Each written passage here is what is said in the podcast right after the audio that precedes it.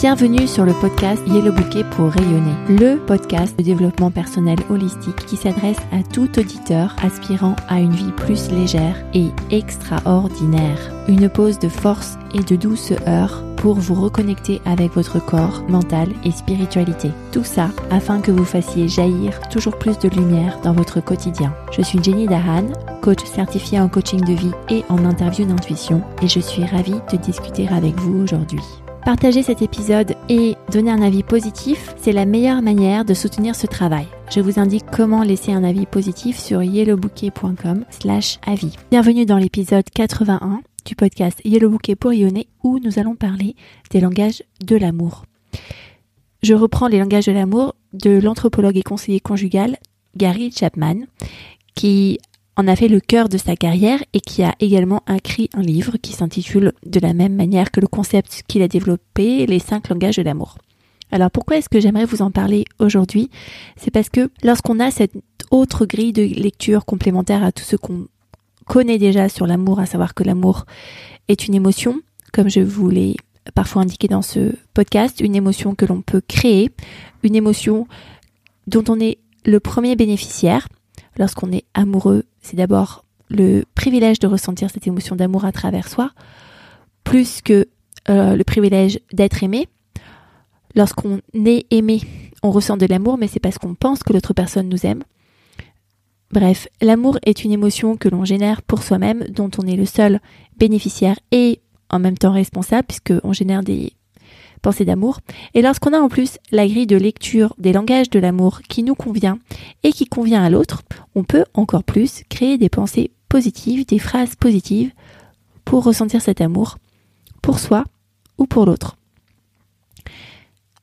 Alors, si l'on prend la grille de lecture de Gary Chapman, il y a cinq langages de l'amour principaux. Il y a d'abord les paroles valorisantes, il y a ensuite les cadeaux, il y a ensuite les services rendus. Il y a ensuite le toucher physique. Et il y a enfin les moments de qualité. L'ordre dans lequel je les présente ne sont pas forcément l'ordre dans lequel Gary Chapman le fait, mais c'est l'ordre que j'ai trouvé le plus adéquat pour cet épisode. Si l'on commence par se centrer sur les paroles valorisantes, il y a en fait trois gros types de paroles valorisantes. Il y a les paroles d'encouragement, du genre tu vas y arriver, tu peux le faire, tu as été merveilleuse lorsque tu as fait cette présentation l'autre jour, tu peux refaire la même chose. Les paroles d'encouragement permettent de révéler une force cachée ou oubliée à l'autre personne, ou à soi-même par ailleurs. Il y a aussi les paroles aimables, les paroles qui expriment par exemple de la politesse, de la gentillesse. Merci pour avoir fait ça, c'est vraiment sympa. Et il y a les paroles d'humilité. Lorsque, en toute franchise, en toute vulnérabilité, comme vu dans l'épisode 79 de ce podcast, qui s'appelle Laisse-toi voir. C'est par exemple des phrases comme J'ai eu une dure semaine, je suis fatiguée. Est-ce que tu pourrais m'aider Je ne me sens pas très bien en ce moment. Je suis facilement irritable. Est-ce que tu peux sortir de la pièce pour me laisser un moment seul avec moi-même? Ce type de paroles répond à un des besoins que tout le monde s'arrache, qu'on a vu dans l'épisode 77, de compétence et de connexion. On se connecte à l'autre et on lui dit quelle compétence il a. Ou bien la compétence d'une force cachée avec les paroles d'encouragement, ou bien la compétence d'être aimé avec les paroles aimables, ou bien la compétence d'être authentique et vulnérable avec les paroles d'humilité. Cette interprétation n'est que mienne, et je ne reprends pas les termes de Gary Chapman lorsque je fais référence à mon propre podcast. Le deuxième langage de l'amour, ce sont les cadeaux. Les cadeaux offerts gratuitement, pas les cadeaux offerts en échange d'un service. Donc ce sont des cadeaux que l'on achète, que l'on trouve ou que l'on confectionne juste pour le plaisir d'offrir. Ce sont des cadeaux qui coûtent soit en temps ou en argent. Troisième type de langage de l'amour, ce sont les services rendus. Alors, les services rendus, ce sont des services que l'on rend à quelqu'un afin de lui faire gagner du temps ou de l'énergie. Ça peut être par exemple aller chercher des enfants à l'école, ça peut être d'aller récupérer un colis, ça peut être d'avancer pour la préparation d'une réunion sur un sujet en particulier.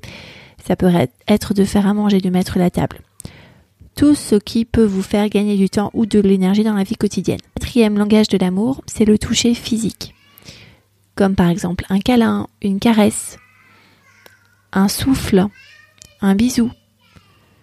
Pensez à toutes les émotions positives que vous ressentez lorsque vous ressentez par exemple la fraîcheur de l'eau sur vos pieds en été lorsque vous promenez euh, sur la plage, ou bien le vent qui souffle dans vos cheveux. Et si vous-même ou les personnes de votre entourage sont particulièrement sensibles à ce type de sensation, qu'ils en parlent, que ça leur fait du bien. Si c'est le cas, c'est un indicateur fort que le toucher est un de leurs langages de l'amour. Le cinquième langage de l'amour, selon Gary Chapman, ce sont les moments de qualité. Les moments de qualité où vous accordez toute votre attention à l'autre, en créant une conversation de qualité, en écoutant plus que vous ne parlez, en partageant aussi des activités de qualité. Par exemple, euh, une activité de loisir ou même une activité de, de travail, en étant en tout cas à 100% dans l'instant présent. Menez une discussion non pas pour vous défendre, pour attaquer, mais pour comprendre. Je vous réfère aux épisodes 74 et 75 sur comment se préparer aux discussions difficiles et comment avoir des discussions difficiles si vous souhaitez aller plus loin. En exercice pratique, je vous invite à identifier quel est votre langage de l'amour à vous.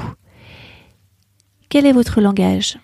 Est-ce que c'est plutôt, est-ce que vous vous sentez davantage aimé lorsque on vous dit des paroles valorisantes, lorsqu'on vous offre des cadeaux, lorsqu'on vous rend des services, lorsqu'on vous touche physiquement, lorsqu'on vous accorde un moment de qualité? Alors, on a tous ces cinq langages de l'amour, mais il y en a un qui a tendance à prévaloir. Et c'est intéressant d'observer ces demandes, ces plaintes, pour identifier lequel est le plus fort chez nous.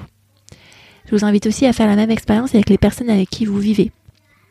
Ça permet une meilleure compréhension et une fluidité plus forte dans ce sentiment amoureux entre vous. Au niveau du corps, clairement dans le langage du toucher physique, c'est le corps qui est le premier messager de ce langage amoureux, mais dans tous les autres langages, vous pouvez ressentir cette émotion de gratitude.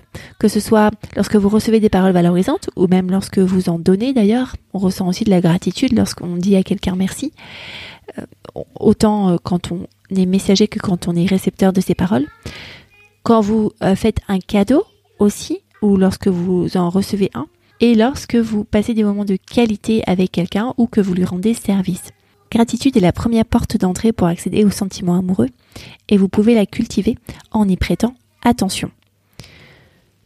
Au niveau du mental, posez-vous la question quel est ton langage de l'amour? Quel est mon langage de l'amour? Et répondez-y grâce à cet épisode. Cela permet de démystifier.